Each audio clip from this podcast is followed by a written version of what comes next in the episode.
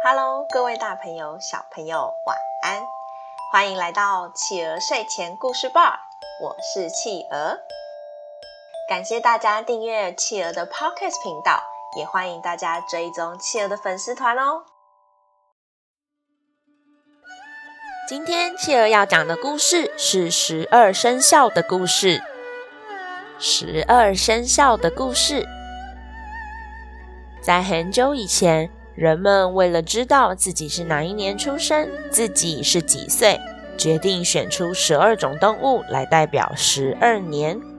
他们去找玉皇大帝帮忙安排这十二种动物，但玉皇大帝很困扰。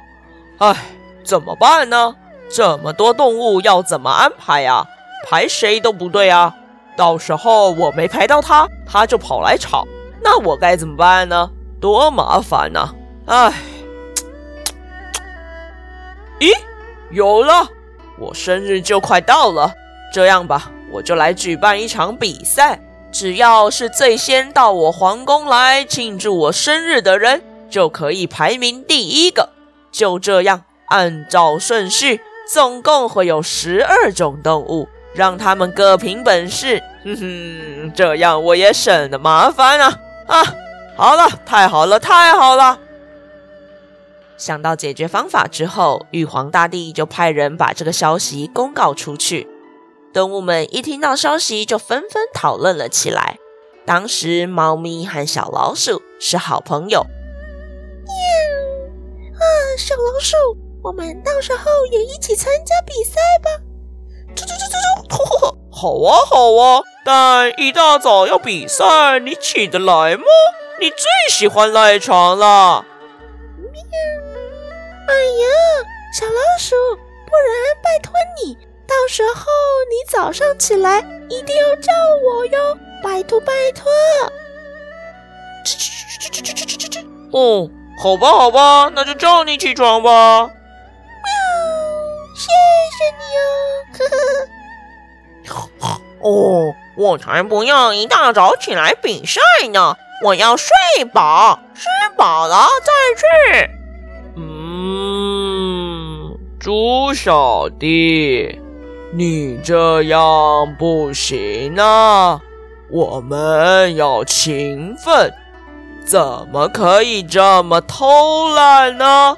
更何况是要去给。玉皇大帝祝寿，你睡太晚没有过去，玉皇大帝生气了，你怎么办呢？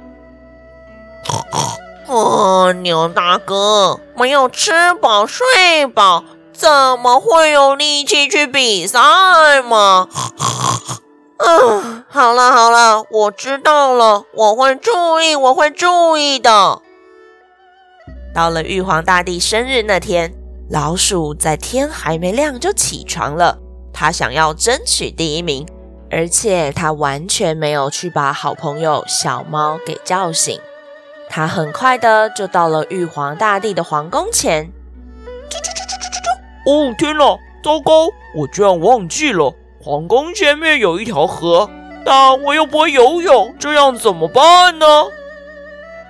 就在这时，老鼠看到牛大哥缓缓的走过来，他灵机一动，趁牛大哥准备下河游过去的时候，轻巧的跳到牛大哥的背上。我好聪明啊！等一下，牛大哥快到的时候，我再悄悄的先跳上岸，快速的跑去皇宫。哦吼吼，这样我就会是第一名了。去去去去去去去！牛大哥是个很善良的动物。也没有拆穿跑到他背上的小老鼠，他认真的游泳。当他快到了对岸的时候，小老鼠心想：啧啧啧啧啧，坐在牛大哥背上还真是舒服啊！哦，我干脆呢，等牛大哥快到皇宫的时候，我再往前跳就好了。干嘛自己跑这么累呢？哦，我真是太聪明，太聪明了！哦呵呵最后，小老鼠在牛大哥快到皇宫的最后一刻往前一跳，成为了第一名。牛大哥成了第二名。其他的动物们也陆陆续续的到达皇宫。就连爱睡觉的猪小弟也因为牛大哥的劝说，早早的起床，慢慢的走到了皇宫。就在最后一名猪小弟到达皇宫之后，皇宫响起了钟声，代表比赛结束。这时的小猫咪完全不知道时间已经超过了，还躺在家里的床上睡觉，听到钟声才跳起来，发现比赛已经结束了。喵！可恶的小老鼠，居然没有叫我起床！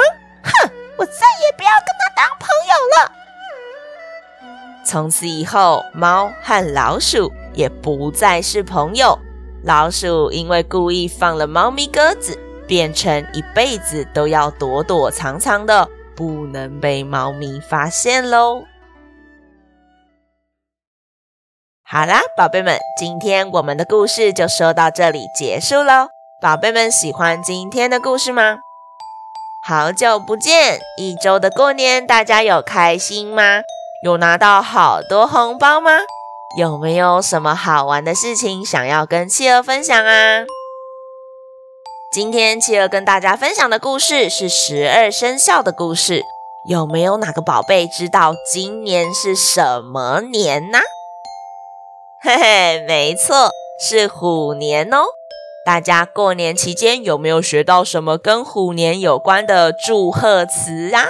赶快把属于虎年的祝福送给企鹅吧。如果大家有喜欢企鹅的故事，也欢迎大家可以给企鹅小红包哦。大家从说明栏里面点进去，就可以给企鹅小红包喽。欢迎爸爸妈妈帮宝贝把宝贝的想法，在宝宝成长教师企鹅的粉丝团故事回应专区告诉企鹅哟。也欢迎大家把企鹅的 Podcast 继续分享给更多好朋友哦。我是企鹅，我们下次见。晚安。一闪一闪亮晶晶，满天都是小星星。